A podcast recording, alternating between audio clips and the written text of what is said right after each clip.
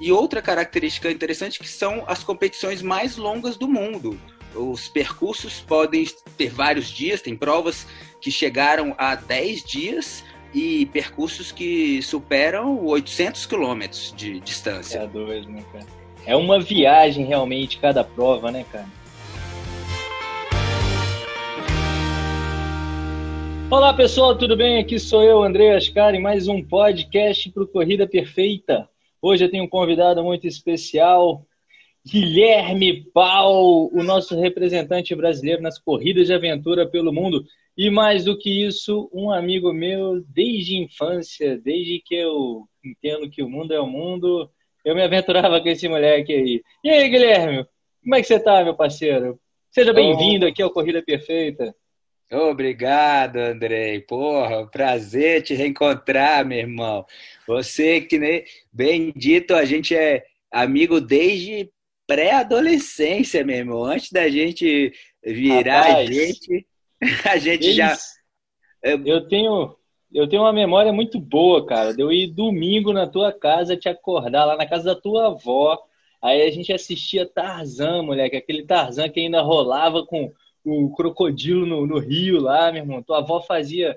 Sua avó e sua bisa, né, velho? Acho que era sua bisa que fazia um pão na chapa, moleque. Era fantástico aquele café da manhã. Mimava a gente ao máximo, a, a, a vovó Zezé.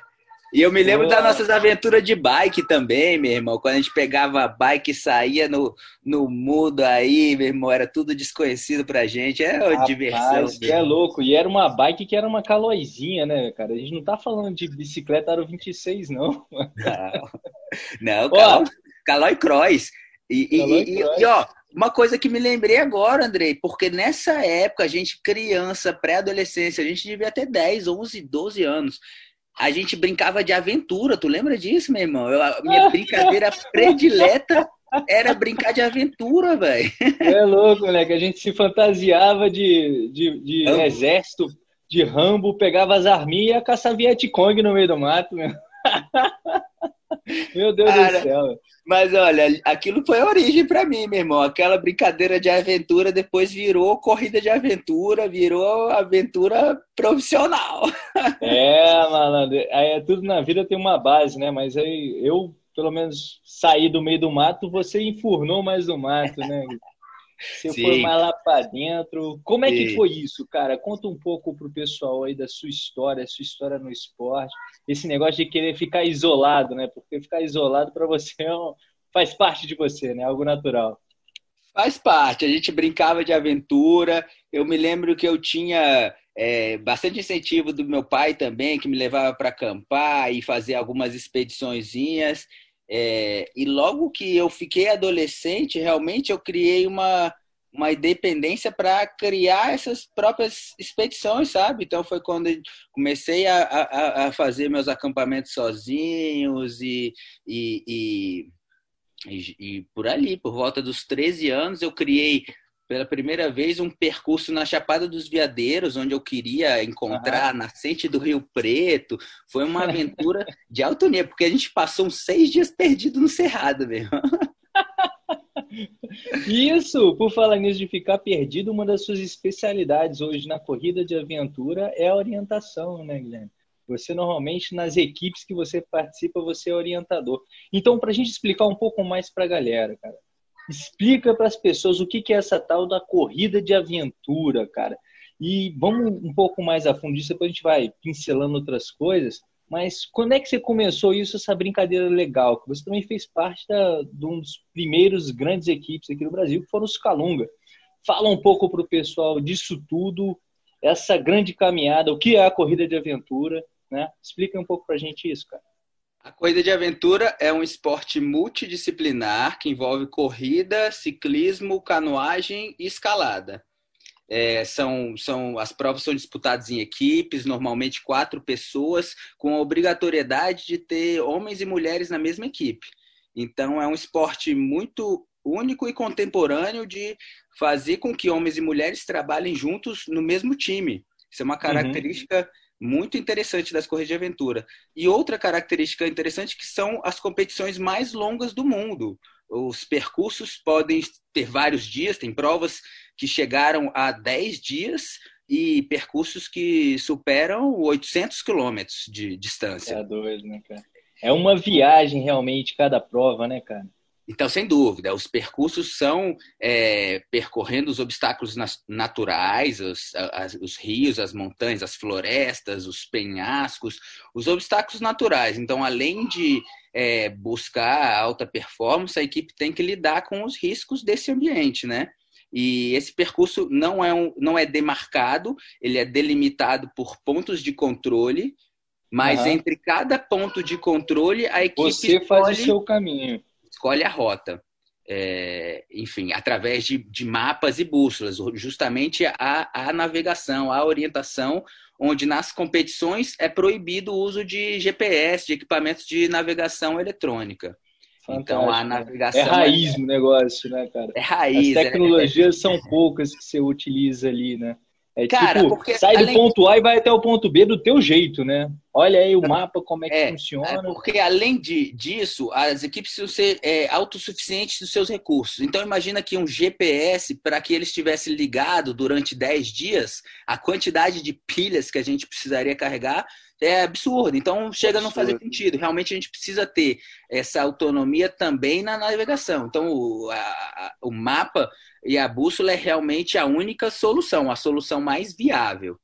Sim, mas lembrando desse ponto que você falou agora da autossuficiência, mas vocês utilizam durante o, o a, a, competição algum tipo de chamado de emergência, sei lá, ou vai no, no rojão mesmo, ou já tem um telefone de satélite que ó, chama para resgatar? Como é que funciona essa questão de segurança? Porque a gente para pensar, cara, autossuficiência, sete dias largado no meio do mato, que muitas vezes são locais inóspitos. Os animais selvagens estão por lá também, né? Como é que funciona isso? Sim, é, a comunicação com o mundo externa, ela é, ela é proibida para progressão, mas a gente carrega um localizador é, satelital em caso de emergência. Então, eventualmente pode ser um rádio, eventualmente pode ser um, um, um, um sinalizador é, de fumaça e eventualmente pode ser o localizador de GPS que emite o sinal. Ele não tem um display, não tem um para gente de leitura, né? Mas ele é um localizador é, que utiliza o satélite GPS. Então, caso de emergência, a gente pode acionar a comunicação com o mundo externo mas isso automaticamente desclassifica a equipe. Então, é, é, um recurso de emergência. A gente tem essa comunicação com o mundo externo, e aí a estrutura varia, desde o localizador, é, satélite, uhum. até especificamente o sinal de fumaça. o que funcionar primeiro, né, cara? O que o pessoal sim, enxergar, sim. né?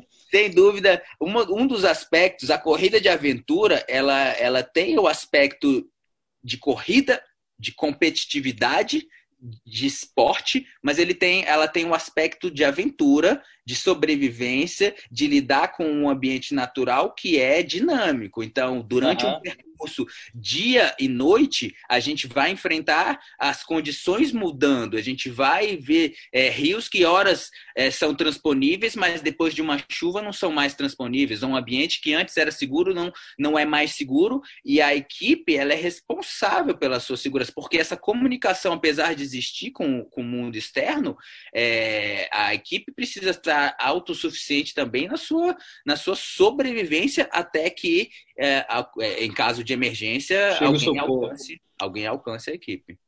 Você já ficou alguma vez perdido assim, no meio do nada, tendo que esperar o socorro, cara? Tipo, ilhado, não tem pra onde ir, agora é rezar e esperar os caras chegarem? Cara, eu, eu já precisei parar e esperar o, rio baixar em caso de, de inundação, realmente. É, nunca tive numa situação de emergência de precisar do resgate, realmente. Graças ah, a Deus. Que bom, mano, que bom. Deve ser um Mas, perrengue danado, né, cara?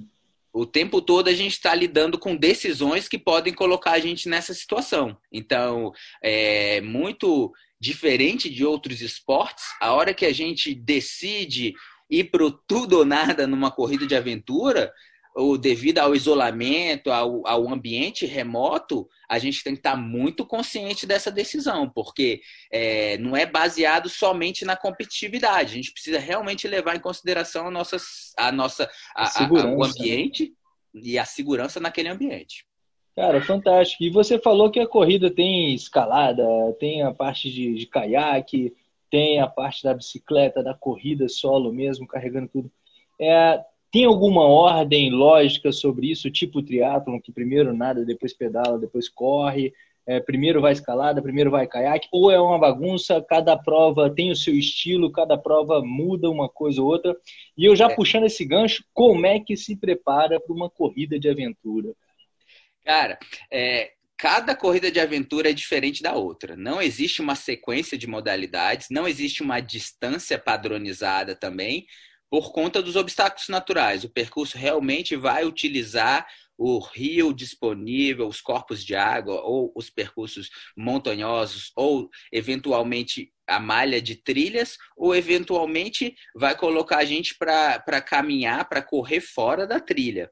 É, enfim, não existem duas provas iguais. Isso faz com que a gente é, precise aprender tudo novo de novo a cada prova, né? Não existe uma estratégia pronta, a gente precisa montar a estratégia desde o início para cada percurso. Né? E aí uhum. a gente recebe as informações do percurso da organização com relação aí começa a treinar especificamente para a prova. Exatamente. E aí são provas muito longas também, né? Como eu falei, podem chegar a, a mais de 800 quilômetros o percurso. Então a gente não vai é, nunca igualar essa distância no treinamento, mas eventualmente a gente treina a sessão ou a, a, o estágio mais longo, por exemplo, se a gente é, é tem a informação de que tem um trecho de corrida de 80 quilômetros, a gente vai tentar simular isso durante o treinamento. Mas a gente nunca vai conseguir é, simular o, a, a sequência é, certa porque a gente nem conhece a sequência de, de, de, de modalidades. O mapa uhum. e o percurso só é revelado na linha de largada. Que isso, rapaz? Como é que prepara então para o negócio? Você não sabe nem para onde é que vai, se sobe mais ou desce mais, se vai para um lado, vai para o outro, se rola é... ou se, se chora. A única certeza que a gente tem é que a gente vai ter que lidar com o imprevisto. Pô, fantástico, fantástico. E, e assim, para o pessoal que. Ah, isso faz, muito, isso faz muito sentido porque na corrida de aventura, que nem a gente está, eu estou te, te, descrevendo, nem todas as variáveis estão dentro do nosso controle. Então, durante uhum. o, a preparação, a gente identifica o que está dentro do nosso controle. Ah, eu preciso da técnica, da habilidade da corrida, da habilidade da canoagem, da habilidade da canoagem em, em corredeiras, em águas brancas, ou da habilidade que é bem diferente, né, cara? É, esses são variáveis que estão dentro da minha controle. Esses, essas variáveis eu vou, eu vou me preparar, eu vou, eu vou, eu vou me fortalecer.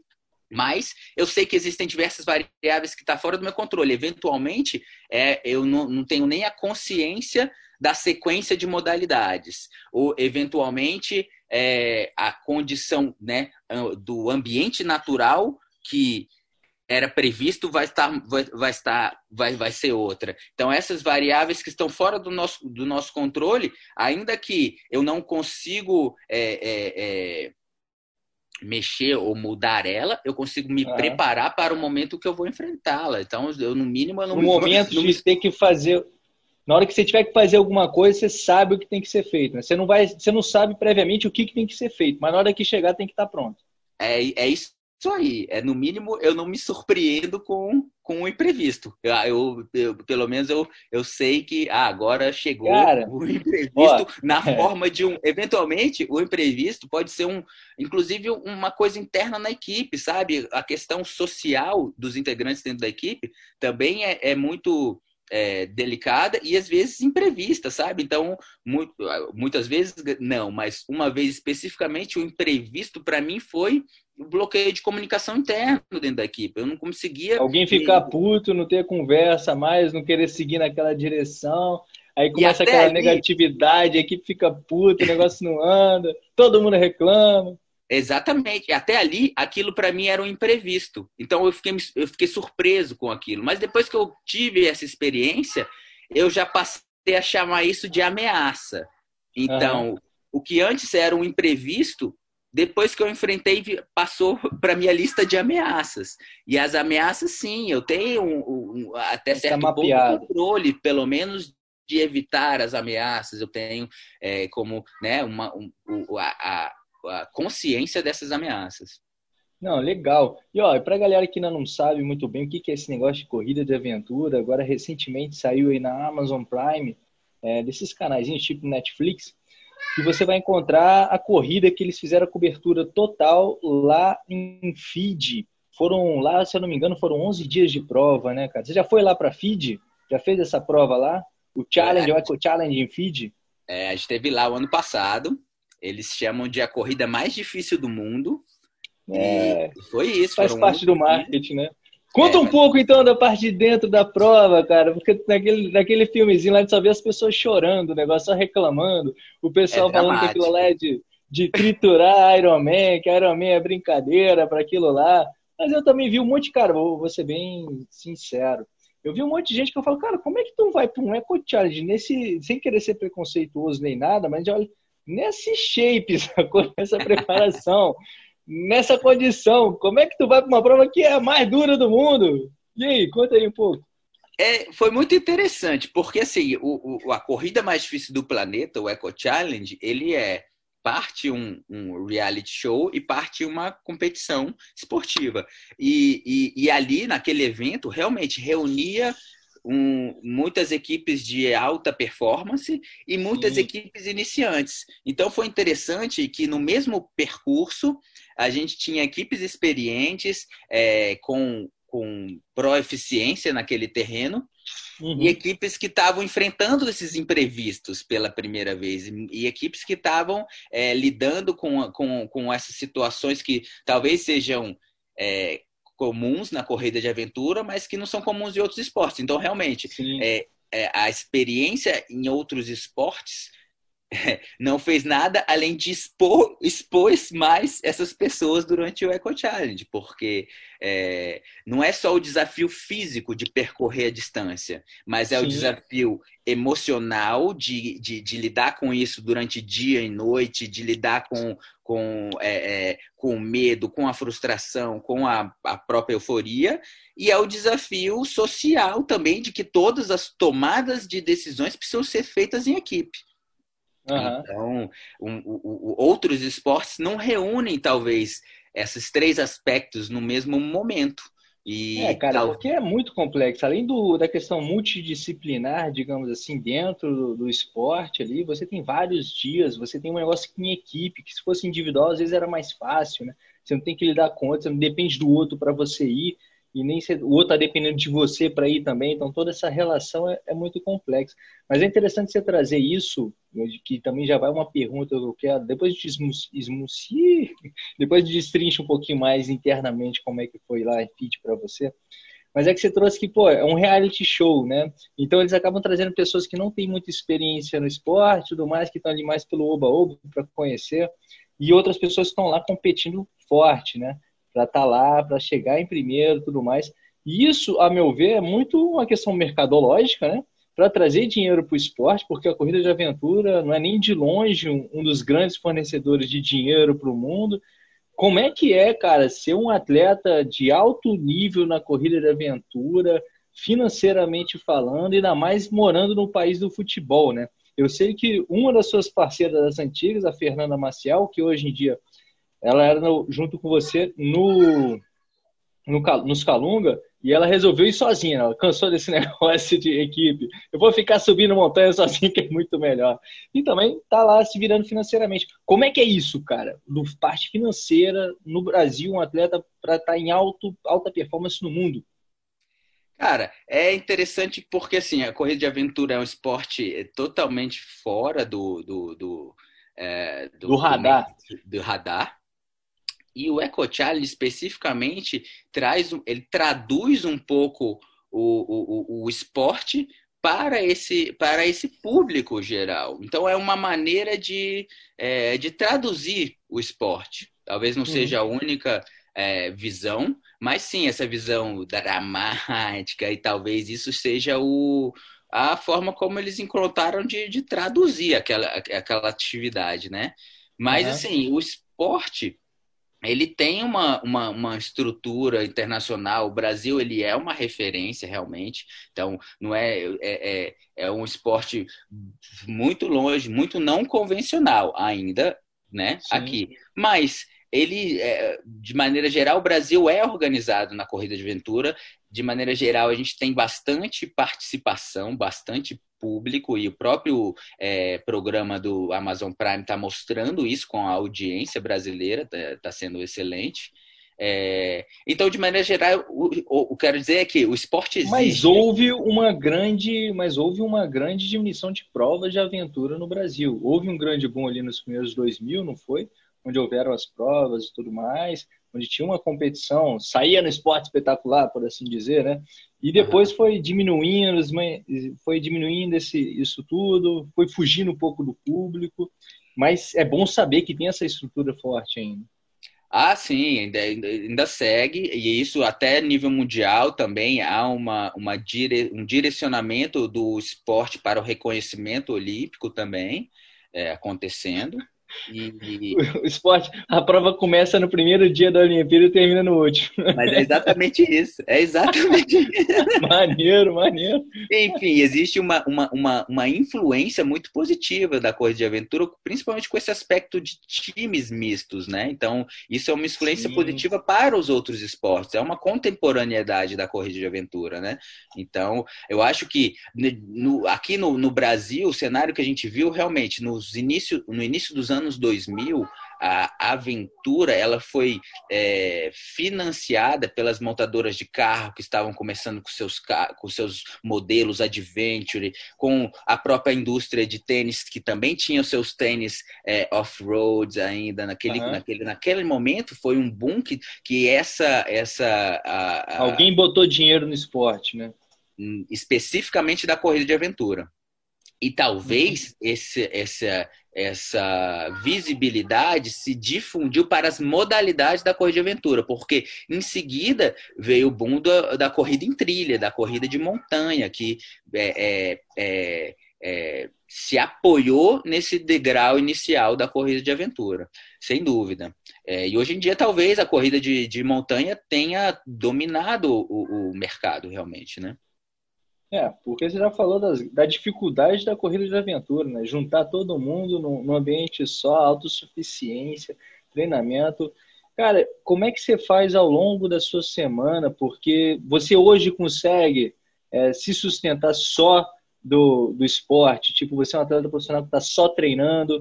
Eu sei que você tem uma grande assessoria esportiva aqui em Brasília, da galera que gosta de ir para o mato, né? Então já pega esse nicho do mercado. Você está dando muita aula junto com a galera, está conseguindo, está só é, explorando essa parte do atleta. Como é que está sendo isso? É, não, hoje em dia, para mim, está bem claro o que, que significa atuar como atleta, que não é, é simplesmente competir e, e, e, buscar patrocínio ou dar a, a entrevista. Desde o início, quando eu decidi ser atleta profissional de um esporte não convencional, eu estava criando esse, essa carreira, realmente. Hoje em dia tem mais de 20 anos que eu, que eu tenho isso bem estável na minha vida, a parte uhum. de atleta. E claro, é, ou melhor ainda, infelizmente, financeiramente, eu não consigo sustentar a minha vida exclusivamente com essa, com esse é, emprego, com essa esporte, né?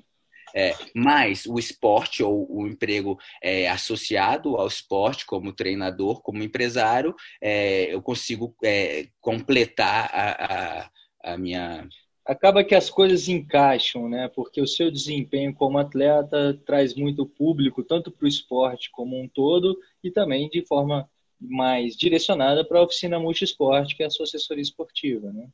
Claro, hoje em dia é, é não dá para é, é, indissociável realmente a experiência que, que eu e a, Camila, minha esposa, a gente tem como atleta, ela é transferida diretamente para nossa atuação como treinador também. Então, é, é, com certeza ajuda muito. Lá atrás, quando eu estava decidindo, ah, eu vou ser atleta realmente, vou ser atleta profissional, o que, que significa isso? Eu percebi que a, a, a postura de um atleta profissional não quer dizer se ele está ganhando dinheiro com aquela atividade ou com aquele esporte, mas sim quer dizer com a conduta dele, que é, condiz a conduta dele, condiz a, a, a, a prioridade, ao espaço que aquilo toma na vida dele, ao, ao inclusive eh, de longo prazo, a visão de longo prazo que ele enxerga aquela atividade. Então, uhum. é, lá atrás eu percebi que o dinheiro ia ser pouco, que não ia ser suficiente, mas que isso não me impedia de ser profissional. Isso não me impediu de, de, de criar uma carreira de atleta profissional de corrida de aventura no Brasil, né? Então. É... é, que é um outro tipo de pensamento, né, Guilherme? É você não pensar no dinheiro como fonte de felicidade, né?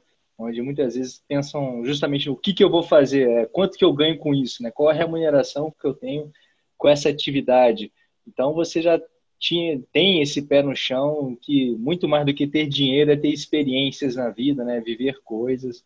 E, porra, é cada foto que tu manda lá no alto do, do pico, do não sei o que, da Concagua, subindo daqui a pouco é umas férias que você vai curtir. Você levou até o seu filho, né, cara? O seu filho com a, com a Camila, o Killian, já subiu, escalou com vocês. Conta um pouco dessa aventura, cara.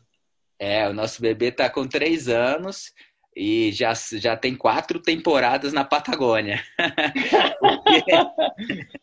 quando a Cami estava grávida, a gente escalou o Fitzroy, foi uma das escaladas mais comprometidas que a gente fez, foi uma cascata de gelo, uma, uma, um ambiente que não é o, o, o, o nosso ambiente familiar que a gente está familiarizado, a gente é muito tem muita escalada em rocha no Brasil, mas quando a gente vai para a Patagônia, a gente sai da zona de conforto realmente.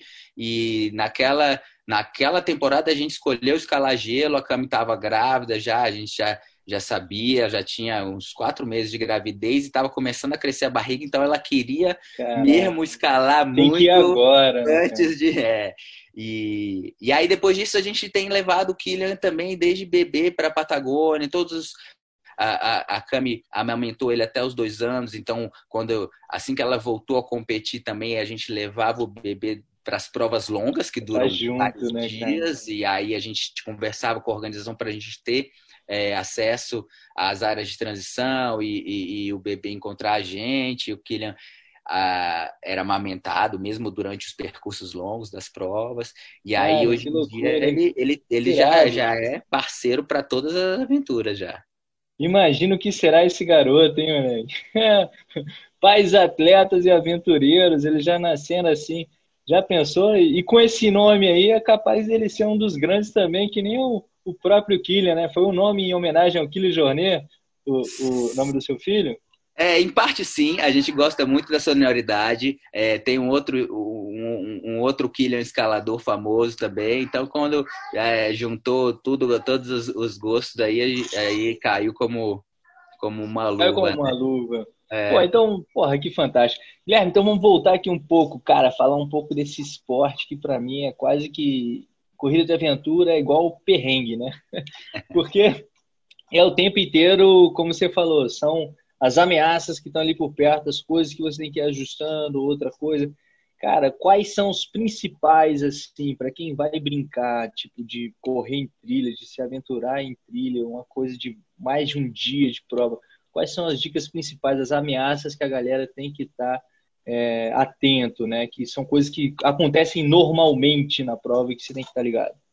Cara, Uh, talvez a número um seja uma ameaça à saúde o tempo todo. Você tem que estar tá levando em conta o, o, o, o uh, porque são provas longas. Então, uma, uma bolha no pé no primeiro dia se torna uma infecção severa depois de 10 dias, se você não tomar cuidado. Então, desde o começo já tem que tomar um cuidado com os pés, né? Mantenha os seus pés secos. Eu lembro uma vez, cara, a gente estava saindo, isso, pô, isso é recente, né? Dentro das, das memórias, a gente estava saindo, acho que lá da pista lá da MB, que a gente fez um treino de tiro, a gente acabou se encontrando por lá, a gente trocando uma ideia, e você falou, cara, é manter o pé seco, é, parou, bota o pé para cima, dá uma enxugada, porque tem que cuidar do pé, né? E qual o principal cuidado, assim, com o pé, né? nesse sentido de não pode dar bolha, tipo, porque vai dar merda no pé, né? É, a gente não pode deixar a bolha crescer. Eventualmente, ela, ela é importante preservar. Então, realmente vale a pena é, limpar a meia, porque às vezes é impossível manter o pé seco. Mas uhum. Com uma consistência, a gente limpar a meia, tirar a areia, né, de, de, de diminuir o atrito, é, ajuda a preservar. E caso aconteça a bolha, a gente não pode é, subestimar, a gente tem que realmente parar para tratar, para tentar drenar ela, para tentar proteger ela, para que ela não evolua para uma ferida com risco de infecção. Então, uhum. isso a gente extrapola para tudo na, na, com relação à nossa saúde na corrida, porque são Começando essas. Pequenas, desde a bolha, né? Coisinha é, pequena. pequenas coisinhas que. E aí? Podem... Então, a bolha drena, você não arranca a pele da bolha, certo? Ah, então, tem três passos, né? Primeiro passo, sem dúvida, preservar. Tentar não acontecer. É, aconteceu prime... o segundo passo é furar a bolha e tentar com que esse furo, que normalmente com uma agulha simples, é, eu costumo transpassar a agulha, então criar dois furos realmente, é, é suficiente para drenar, para tirar o líquido de dentro da bolha. Eventualmente, uhum. isso é só suficiente, isso já é suficiente. Mas eu vou, é, vou olhar essa bolha com, novamente para ver se ela voltou a inchar porque aí eu vou fazer outro furo e outro furo com uma consistência para manter é, essa bolha drenando, porque o líquido, se você não drenar, vai fazer com que a bolha cresça. E é isso que a uhum. gente precisa evitar. Porque chega um momento que, se você não consegue drenar eficientemente, e a gente já tentou deixar a linha de sutura também para fazer um dreno, mas o mais eficaz é realmente ficar reabrindo o furo com uma agulha, tomando cuidado com a infecção, realmente, um, álcool ou o fogo é para evitar a infecção e, e, e, a gente sempre pinga, uma solução de iodo também. O iodo em, em, em gotas, né, 2%, é, a gente usa para para fazer asepsia de qualquer corte na pele. O tempo todo a gente leva a solução de iodo à mão, porque a gente está cuidando desses cortes, evitando a infecção. E o próprio iodo também é versátil para a gente purificar a água. Então, a solução de iodo é, a gente está usando constantemente. E aí, que é bom lembrar, né, cara? Você tem que pegar água direto da natureza também, porque é. muitas vezes não tem como você esperar de um ponto para outro ponto e você vai carregar 10 litros de água nas costas, é uma parada absurda, né? É, tem que ir limpando é, ao longo do percurso. É nossa responsabilidade. O, a, o mapa topográfico vai dizer para a gente aonde há fontes de água. Seja uma uhum. zona urbana, onde a gente vai até comprar no, no, num, num boteco. de gasolina. É, ou seja, um, o, as fontes naturais de água. E aí, no caso da bolha, a gente procura manter o furo aberto para drenar. E o terceiro passo é, se a bolha começar a crescer, é realmente cortar a pele que está descolada e transformar a bolha numa ferida. E aí, Sim. quando você transforma a bolha numa ferida, é, essa ferida pode te incomodar a ponto de, de, de, de é, é, é ser determinante na sua performance, né? Então, Não, a gente imagina criar. No primeiro dia você se machucar, no seu pé, que você vai pisando ali, até o décimo primeiro, você vai minando a mente, né, cara? É, isso Nessa é um prova tem que, realmente tem que ter mental. uma mente muito forte, né, cara? Porque não é uma dor severa, é uma dor não. pequena mas ela tá tão consistente que ela vai te minando. E aí o que a gente faz com as bolhas, com os, os, os ferimentos nos pés, porque às vezes também racha, né, a pele morta. Uhum. Tem aquelas rachaduras no calcanhar, enfim, tem uma série de, de problemas. Você então já é um é. podólogo. Cara, eu sou podólogo, aí, né? porque se eu te contar o que, o que eu. Isso são os quatro passos no durante a prova. Então, primeiro uhum. a gente preserva, depois a gente fura, depois a gente corta e por último a gente cria uma moldura com esparadrapo, a gente cria uma, uma espessura de em torno de 3 ou 4 milímetros de esparadrapo ao redor do ferimento para que não haja contato com o, o, a área aberta do ferimento. Então, essa moldura é como se fosse uma, um, um, uma barreira, uma, uma, um murinho de esparadrapo uhum. ao redor da bolha para que não haja contato. Então, esse é o último recurso que a gente tem. Mas esses Cara... são os quatro passos no durante. Vou te falar o, o podólogo no pré-prova. Ah. Umas semanas antes da prova, eu hidrato a pele do meu pé com óleo, óleo de coco, óleo de gergelim. É, normalmente é, passando óleo e deixando o pé dentro da meia, para que eu consiga uhum. tirar toda a pele morta do meu pé. Antes de começar uma prova, Eu faço pra tirar essa... todo e qualquer calo, ou seja, pé calejado jamais. Exatamente. O calo é o que causa o, o, a dor e, e depois pode evoluir para uma, uma bolha. Aí, eu tinha que ter me consultado com você antes da minha prova no, em Cozumel, no Ironman. Rapaz, eu tive uma bolha bem assim no meio do coxinho gorduroso, cara. E quem disse que eu tinha alguma agulha para furar, não sei o quê? E o calo ali era muito grosso, sacou? Porque o pé ali, a sola muito grossa. Meu irmão, fritou ali de um jeito, fez uma bolha cabulosa, eu ia mancando, chorando, e eu ficava nessa parte mental, não, é só dor, é só dor, não vai cair dedo, não vai dar nada, mas o negócio tá doendo, cara, eu não conseguia mais correr direito, até que a minha bolha estourou assim para perto do dedo, sacou? Ela foi espremendo assim, foi abrindo por dentro, aí saiu o líquido, deu uma aliviada. Mas aí, você podia botar na internet essas dicas de pé, hein, cara? Não, a gente tem algumas dicas no canal. A gente tem um canal no YouTube da Oficina Multisport e tem algumas dicas também sobre, sobre esse, esse, esse, esse que eu te falei aqui, de, de antes da prova você hidratar, porque assim fica mais fácil de você remover a pele morta, né? E, é, e esse é o maior dos segredos, porque a pele que está irrigada, ela vai, uhum. vai, vai, vai estar ali pronta para aquele abuso. Agora, a pele morta, ela vai dar problema ela vai reagir, né? E muitas vezes eu mesmo pensava, pô, mas aí fica irritando, né? Que muitas vezes fica roçando no tênis. Bom, isso é a parte mais simples, né? Treinamento, rua, tal. Fica só roçando no tênis, esse negócio de 11 dias, metendo o pé no meio da água, na areia, tudo mais.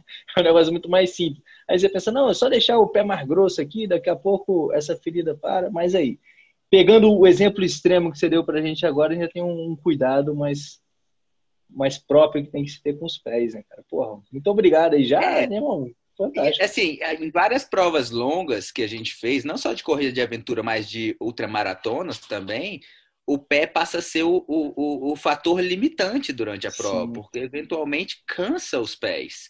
Eventualmente a, a, a gente é, perde performance porque os pés não estavam preparados para aquela carga, para aquele para aquele tempo de exposição, né? Então, é, é, é, eu levo muito em conta isso durante a preparação, em estar tá com o pé. Vamos ver se a gente consegue pescar mais alguma coisa aqui do nosso podólogo e dos primeiros socorros aqui. Cara, e desses perrengues aí, quais são os outros aí que você tem mapeado? Essa questão aí, você já apresentou, porra, isso é básico, né? Sobrevivência tem que levar um kit de primeiros socorros com tudo mais ali para vocês se virarem no meio do caminho ali. Que tipo de especialidade de, de estudo vocês já fizeram quanto a isso? É, tanto da questão do, de, das condutas de RCP, de, de você é, estabilizar uma pessoa em algum estado de choque. Como é que foi isso? Vocês estudaram para isso? Ou tem que fazer alguma coisa específica, mas tem que ter alguém especialista nesse sentido dentro da equipe? Como é que isso se dá? Na corrida de é, aventura? Existe uma, uma exigência, uma obrigatoriedade da, da capacitação de pelo menos um integrante da equipe é, com o conhecimento de primeiros socorros em ambientes remotos. Uhum. Mas a, a, a, nossa estratégia é que a gente extrapola isso para todos os integrantes da equipe.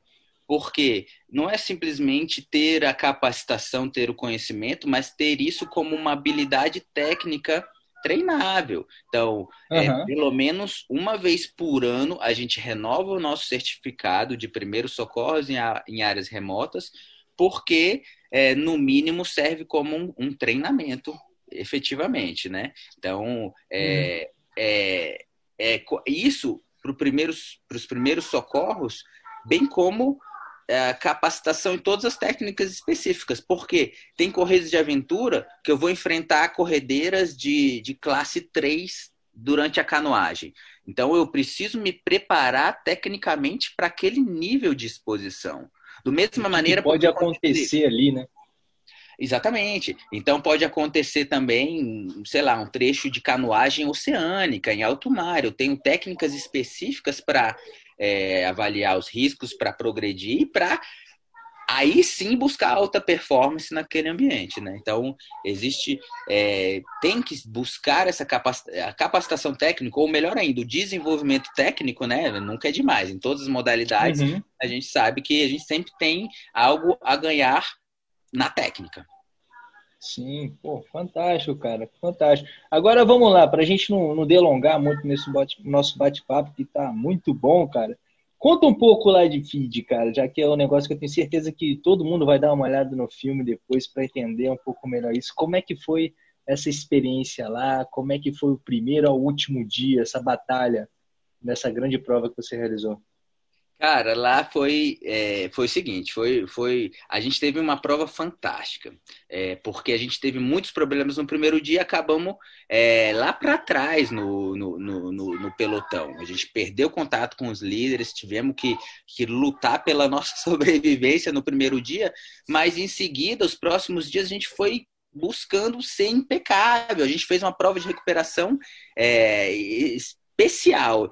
E aí eu vou dar o alerta de spoiler aqui, porque eu vou descrever qual que foi a, a nossa, o nosso perrengue, né, meu irmão? Ah, diga lá, diga lá.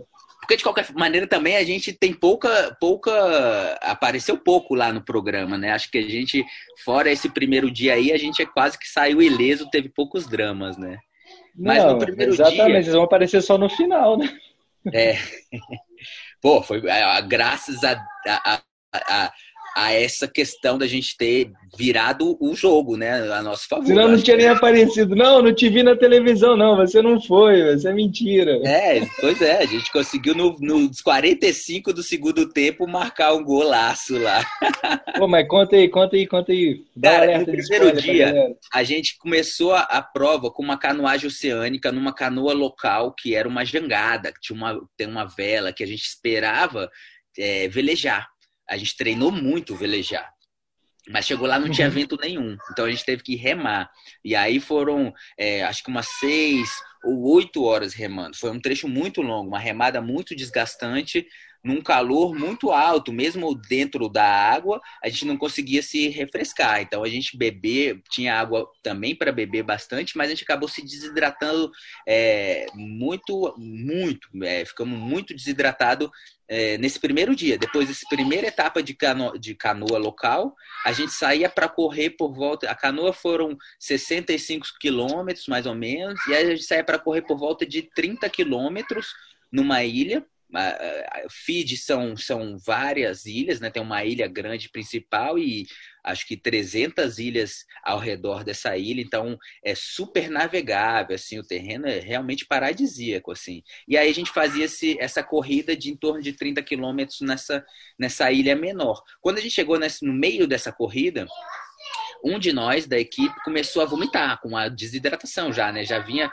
é, apontando os sintomas e já via alertando a gente, porque a gente dentro da nossa equipe, a gente tem uma, uma, uma comunicação muito boa, a gente diz que a gente é, demorou tempo para oferecer ajuda entre nós, para aceitar ajuda, mas hoje em dia a gente é capaz de confiar para pedir ajuda. E esse, é, uhum. esse integrante da nossa equipe estava pedindo ajuda já, já estava alertando que estava ficando ruim. Na hora que ele vomitou, é, a gente realmente parou de, de parou, parou de se, de se locomover, porque há realmente um, um, risco muito alto quando a gente está desidratado. Se a gente perde Sim. mais líquido vomitando, é um risco de falência renal, pode ser fatal, pode ser letal. Então a gente já não subestima esse risco mais. Então, naquele momento, a gente buscou abrigo, buscamos uma sombra, tentamos fazer com que ele é, se recuperasse. E para ele se recuperar, a gente precisou parar durante três horas. água ainda, né? Vocês conseguiram ele... caçar água no meio do ambiente? Não? Conseguimos. A gente conseguiu fazer com que ele segurasse no estômago 3 litros de água, 2 litros ou 3 litros de água, que é mais ou menos o que a gente faz, porque é, é, a gente quer equi equilibrar a balança. De quanto ele vomitou, a gente quer ver ele segurar no estômago antes de a gente prosseguir para ter pelo menos os riscos minimizados, né? E aí, uhum. naquilo, naquilo, a gente acabou parando durante três horas no primeiro dia, a primeira noite a gente dormia um pouco, né? Conseguimos preservar um pouco o sono, mas quando a gente levantou, a gente estava em 36, 38, a gente estava numa posição que a gente e não foram, acho que, em torno de 60 participantes, né? 60 equipes que largaram. Foram 66 equipes. E a gente estava vindo, né, não estava liderando a prova, mas a gente estava no pelotão de frente. Quando a gente parou, a gente caiu lá para o pelotão final da prova. E aí passamos cinco dias, né? Depois do primeiro dia, a gente passou cinco dias buscando atrás é, das, das, equipes da frente, correndo, atacando o percurso, sendo realmente impecáveis. A gente foi muito eficiente na, na, na sequência dos dias. É, a gente saía dessa ilha, voltava para a canoa local, velejava de volta em torno de 40 quilômetros, é, pegava um sup para continuar remando é, uma prancha. Essa prancha a gente tinha desenvolvido uma maneira de remar sentado, que foi muito mais eficiente, porque significou que a gente precisava carregar um, um remo para a gente poder remar como uhum. caiaque. É, mas ao mesmo tempo a gente poder sentar aliviou os pés, fez com que a gente fosse mais aerodinâmico e a gente ganhou muitas posições remando sentado. A gente remou durante muitos quilômetros, em torno de 30 quilômetros esse primeiro Caceta, meu irmão. 30 e aí a gente fez, a gente pegava bike, fazia um, um, trecho de bike não muito longo, algo em torno de 40 ou 50 quilômetros, e alcançava um ponto de acampamento. A prova teve quatro acampamentos é, onde a gente tinha um abastecimento, onde a gente encontrava uma equipe de apoio, tinha acesso a uma caixa de, de, de comida, de mantimentos, eventualmente até manutenção da bicicleta. É, e entre cada um dos quatro acampamentos, os estágios duravam de 30 a 60 horas, envolvendo canoagem, ciclismo uhum. e corrida, né? Então, no primeiro acampamento, quando a gente chegou, a gente devia estar ainda pelos uh, entre 15, entre 15 e 20 colocação, eu acredito. E ali o percurso foi interrompido por conta das condições climáticas. Teve uma chuva, uma tempestade impediu que o percurso seguisse por dentro de um cânion, o nível dos rios é, subiu, ficou realmente uhum. perigoso. E a gente. Nesse momento, Guilherme, desculpa te interromper, mas nesse momento, para o relógio, porque eu sei que você tem um tempo para passar de um, de um estágio para outro estágio. A prova é interrompida realmente para o relógio, porque tem gente que já pode ter passado, tem o pessoal que está mais para trás. Como é que Sim, funciona o tempo, isso? O tempo foi neutralizado nesse momento, mas o tempo de resposta até essa comunicação alcançar as equipes, ele é longo. Então, uhum. até as equipes a, é, receberem a informação de que os tempos, que, que a prova estava neutralizada, que o tempo estava congelado, eles, as equipes precisaram se deslocar até o próximo ponto de controle, até o, o ponto de acampamento para receber a notícia.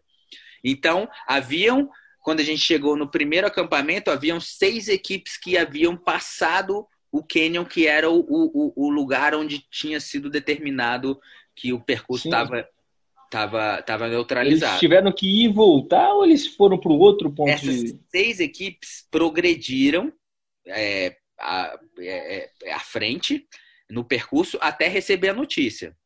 É, de que o percurso uhum. estava neutralizado, eles precisavam é, ficar parados ali, acampados ou buscar abrigo como pudesse, mas não poder, não, não, não né, o percurso foi congelado. A gente se beneficiou desse momento, dessa tempestade, porque a gente chegou em 16 sétimo por aí, e no depois que passou a tempestade, que houve a relargada, a gente largou é, junto da sétima equipe, numa, num, num, num segundo pelotão. Estava muito mais próximo, né? Foi como se fosse um safety car numa prova é. de Fórmula 1 no acidente. É. Aí junta todo mundo de novo. É. Tá certo, vocês não descansaram quanto o pessoal que eventualmente estava lá já parado pôde é. descansar, porque vocês ainda estavam em progressão, né? Mas isso já juntou vocês, né?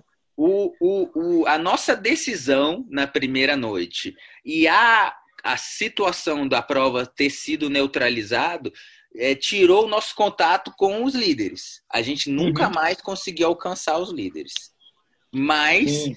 colocou a gente numa. No, no, no, depois que a prova reabriu, é, junto com a, a equipe que estava em sétimo, sétimo, na sétima posição. E aí. Quando buscar isso... o top 10 já, né? O objetivo é. já era outro nesse é. momento. Era Mas... sobreviver, completar e daqui a pouco, não, vamos buscar um top 10, daqui a pouco um top 5. E foi exatamente o que aconteceu, porque a gente conseguiu, depois da relargada, a gente decidiu dentro da nossa equipe que a gente falou: não, a gente vai ganhar essa largada aqui, não vamos perder para nenhuma equipe dessa. E fazendo isso, fez com que a gente alcançasse é, três daquelas equipes, daquelas seis equipes que passaram. Estava lá na frente, né? Então, a cada dia depois disso, né, então, entre, é, é, em cada sessão né, que envolvia de 30 a 60 horas, que é, era entre os, os pontos de acampamento que a gente tinha abastecimento, a cada sessão dessa a gente conseguiu alcançar um desses times que eventualmente estavam mais desgastados, né? Enfim, uhum. a gente tinha uma motivação crescente e, e, isso foi nítido. Então a gente a cada é estágio legal. a gente foi foi, foi recuperando é, posições que no início a gente achou que era impossível, mas a gente foi ajustando conforme psicologicamente o... vocês cresceram muito, né? E uma prova é. dessa, a cabeça, né, cara? Vai te e aí, longe. Assim foi bem, cara, até o último dia. No último dia, a gente enfrentou nossos demônios, meu irmão, porque a gente. A gente Já não se aguentava mais. Não, a gente chegou num trecho, depois de ter feito, né, de 670 quilômetros, a gente é. chegou num trecho que era o último trecho de bike. E aí, a gente estava nesse momento na quinta colocação e eu falei para para minha equipe, falei, galera, esse é o último pedal. Entrega tudo que depois a gente não vai ver mais a bicicleta até chegar no Brasil. Entrega tudo. Quando eu falei entrega tudo, cara, próxima pedalada, a corrente estourou, o câmbio entrou dentro da roda. Foi, tipo... foi muita energia na bicicleta, meu irmão.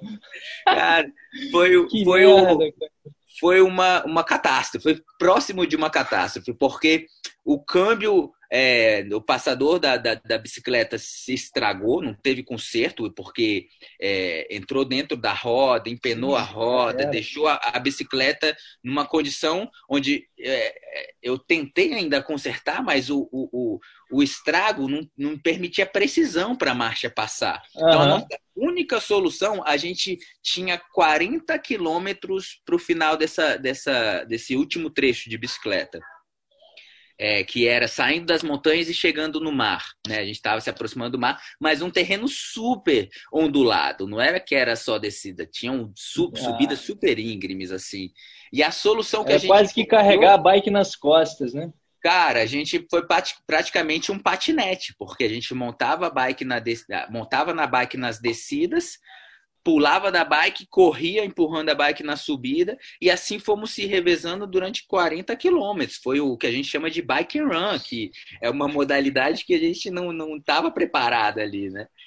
E, não tinha e, treinado para isso. Não estava no mapa das das ameaças. Essa foi prevista, exatamente. Aconteceu, finalmente chegou o imprevisto que a gente vinha falando, né? Uhum. E, e eu tentei cortar a corrente, fazer com que ela fosse uma single speed, mas uhum. deixava a marcha pesada para a subida e a, a corrente ela ia esticando, esticando até ela quebrar de novo.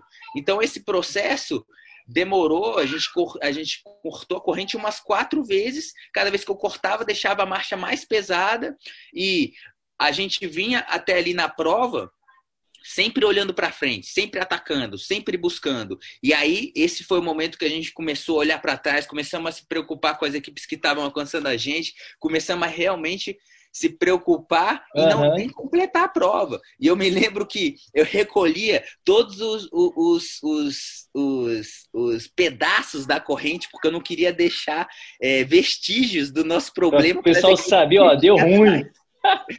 Era uma equipe, cara, que fantástico. Era uma cara. equipe dos franceses, que a gente tem uma alta rivalidade com eles. E eu pensava, cara, se eles acharem esses pedaços de, de, de corrente aqui, se eles acharem esses pedaços de câmbio aqui, eles vão apertar. Eles vão crescer. Recolhe isso aí, não deixa vestígio de que a gente tá mal e vamos fazer força até chegar na última transição, que era onde a gente ia pegar o SUP pela última vez, pela última vez e eu acreditava, não, se a gente chegar nessa transição, pelo menos em iguais condições, a gente vai disputar uhum. com os franceses novamente. E aí comecei, já era de noite, aí eu comecei a ver as luzes das lanternas chegando, e aí eu comecei a pressionar a equipe, pessoal, a gente precisa alcançar a área de transição a todo custo, não deixa vestígios, não para, não para. E aí a gente conseguiu, chegamos na área de transição ainda na quinta colocação, entramos na água na frente do Não, não, não, mas não vai falar que posição você ficou, não, pra galera ver o filme, pô. Não pode contar. Não, ainda tem mais não, água não. aí. Ainda é, tem mais pô. água aí, vou te falar, porque ainda não acabou nossa saga. A gente fez o, o, o último trecho de, de, de stand-up pedal, que a gente estava é. remando sentado de novo. E esse trecho remava um rio fácil e saía na boca do mar. E aí, quando a gente saiu na boca do mar, o dia já tinha amanhecido e aí tinha uma arrebentação pequena, mas que derrubou a gente. Quando derrubou a gente, é, derrubou as mochilas e derrubou, a gente perdeu o mapa. do último trecho da prova. E a gente ficou desesperado é. novamente com a equipe dos franceses que estava chegando e a gente mergulhava, tentava achar o mapa no fundo do, do, do mar, ali na, no, no, na praia, mas não achamos o mapa. E aí a gente lembrou, cara, a gente conseguia enxergar já a transição. É, que uhum. era o final do SUP, e aí sim, o último trecho da prova era uma canoa havaiana é, em torno de 35 quilômetros, que remava em alto mar, era um super um percurso muito lindo e que a gente já estava enxergando esse percurso, só que a gente perdeu o mapa e a gente estava é, é, é, tão é, neurótico na parada de querer o mapa, nem parou para pensar que eu oh, não preciso de mapa, né? Eu não preciso de mapa, cara. Na realidade, a gente tinha uma segunda folha que tinha o último trecho. Então, o mapa para o último trecho estava guardado dentro da mochila. A ah, mas só... como é que pensa isso depois de 10 dias de prova, cara? E é vital, sete... assim. A gente, a gente perder o mapa numa corrida de aventura é, é vital. A gente é uma ameaça que a gente quer evitar ao máximo. E, e ali, depois de tudo que a gente passou, a gente estava vendo o, o, o, a corrida escapar pelos nossos dedos, né? Mas aí a gente conseguiu se recuperar do, do baque psicológico. História fantástica. Pô, tem que escrever um livro disso aí, hein? Vale chegada. Hein, Gui? Depois tem Oi? que escrever um, um, livro sobre isso aí, cara. Tem que botar essas memórias todas no papel, cara. Vale muito a pena. Isso é muito, isso é muito valioso, cara. Essas memórias aí, essa experiência. Não, Pô, fantástico, isso, isso, é sem dúvida valioso. A gente guarda elas no, no, no, no lugar que a gente a gente possa acessá-las depois, sabe? Porque eu estava falando sobre isso hoje, é, em função do treinamento, que a gente está num momento é, delicado, a gente está buscando a motivação para estar tá no dia a dia treinando, e uma das coisas que me motivou esses, esses, nesses, nesses tempos agora para me manter em treinamento foi justamente criar estas memórias emocionais é, em um ambiente controlado, sabe? Então, durante o treinamento, já que eu não estou tendo nenhuma interferência externa, eu estou tendo a oportunidade de olhar para mim mesmo, de perceber a, a, resposta do meu corpo com mais clareza do que nunca, porque eu não estou sendo motivado a treinar por uhum. uma prova, ou por uma data, ou por uma performance específica. Eu estou buscando essa motivação no dia a dia. E aí, uma das coisas que eu descobri é isso, que eu estou tendo uma oportunidade de, de me investigar agora sem interferência externa. E aí, eu criei, nesse momento, uma, ah. um, um ambiente controlado para eu ter uma memória positiva disso tudo para eu nesse dia de treino foi um treino que eu fiz especificamente especificamente foi o treino onde eu acumulei maior desnível positivo da minha vida. Foi a minha chance de fazer de ficar fazendo repetições na mesma subida que para mim era muito difícil porque eu tirava muito do meu da minha zona de conforto. Não é o que eu gosto de fazer não eu não gosto de fazer repetições no mesmo lugar eu não gosto de correr na, na esteira. Mas eu me propus aquilo ali porque era um ambiente controlado onde eu queria me investigar, investigar o que, que me motiva se eu não Você tenho... foi para uma outra corrida de aventura, né? Você foi uma é, corrida de aventura é, interna, você viajou é. para dentro aí para se reconhecer, né? É. Por dentro e ficar mais forte.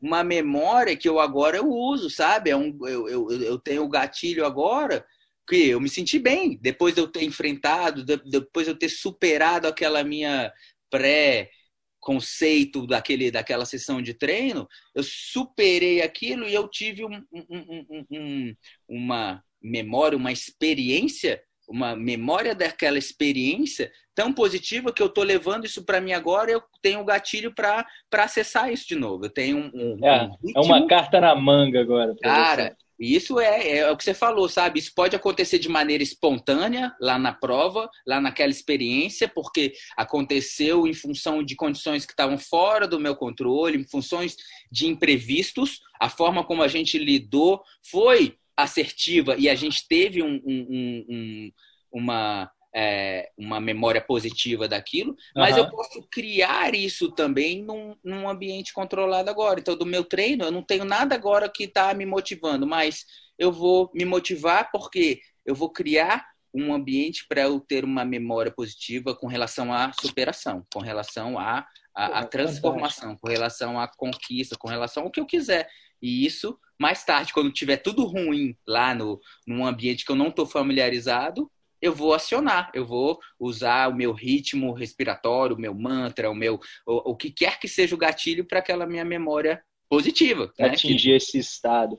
Pô, isso é fantástico, isso é algo único do ser humano, né? E você sabendo utilizar essa ferramenta que é a nossa mente, a gente vai longe. Bom, Guilherme, Piruquinha, meu querido. Para quem não sabe, Guilherme Paulo é conhecido como Piruquinha. Ó, voltou até as origens, para quem tá vendo a é. gente no YouTube aqui. Ó. Não tem, não tem como escapar, não. Tem como não, né, velho? Voltando, é velha infância. Cara, muito obrigado pela sua participação, sou muito grato. Esse conteúdo todo que você compartilhou com a gente aqui é muito valioso. Dá para tirar muita lição disso aqui, dá para se inspirar demais, cara. E por isso que eu estava querendo te trazer aqui para bater um papo, foi de uma forma, digamos, à distância, porque eu já tô, galera, vocês não sabem, mas eu tô há mais de quatro anos esperando esse cara para trocar uma ideia comigo, gravar uma parada, falar sobre treinamento, sobre aventura, sobre esse tanto de informação que ele tem, porque já é muito estrada. Então, muito obrigado, Guilherme, muito obrigado por ter vindo aí, compartilhado esse conhecimento com a gente, tá? E vamos esperar para a próxima aí, que eu sei que tem muita aventura pela frente. Dê aí o seu, seu recado final para a galera. Como é que o pessoal pode treinar na sua equipe? Onde é que te encontra maiores informações? Como que fazem para cuidar dos pés com você? Manda aí, meu brother. Cara, eu quero agradecer mesmo, que, pô, maior prazer, brother, te, te reencontrar. É, quero, quero te encontrar mais vezes também, compartilhar mais. Pô, mas tu vive na China, meu irmão, subindo o mato no meio do morro, pô, como é que encontra? É, no, isso, isso eu não quero parar também, não. Eu quero mesmo voltar a, a, a assim que abrir as fronteiras aí.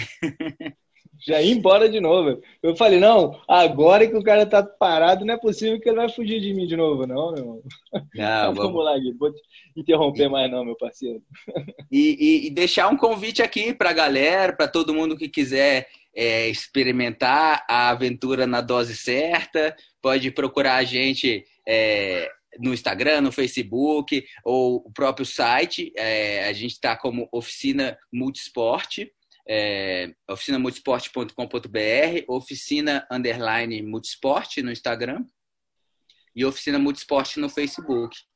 E a gente tem o, essa empresa que é uma consultoria esportiva, então além da parte física de treinamento, a gente trabalha é, online, principalmente com, com a, o treinamento físico, mas também a gente trabalha com a parte de preparação técnica, logística, estratégica para as competições de aventura e para as expedições também. Então, tem muita gente que procura a gente também para é, se preparar é, física e tecnicamente para as aventuras em todos os, os níveis. Aí. Fantástico, fantástico. Se corrida não é só sair correndo, corrida de aventura, então, malandro, ah, tem muito mais coisa. Muito obrigado mais uma vez, Guilherme Pau, meu brother Piruquinha. Muito obrigado. Galera, muito obrigado pela audiência, pela paciência. Espero que vocês tenham aproveitado esse bate-papo tanto quanto eu aproveitei. E até a próxima. Lado a lado, rumo à corrida perfeita. Um grande abraço, gente. Tchau. Valeu!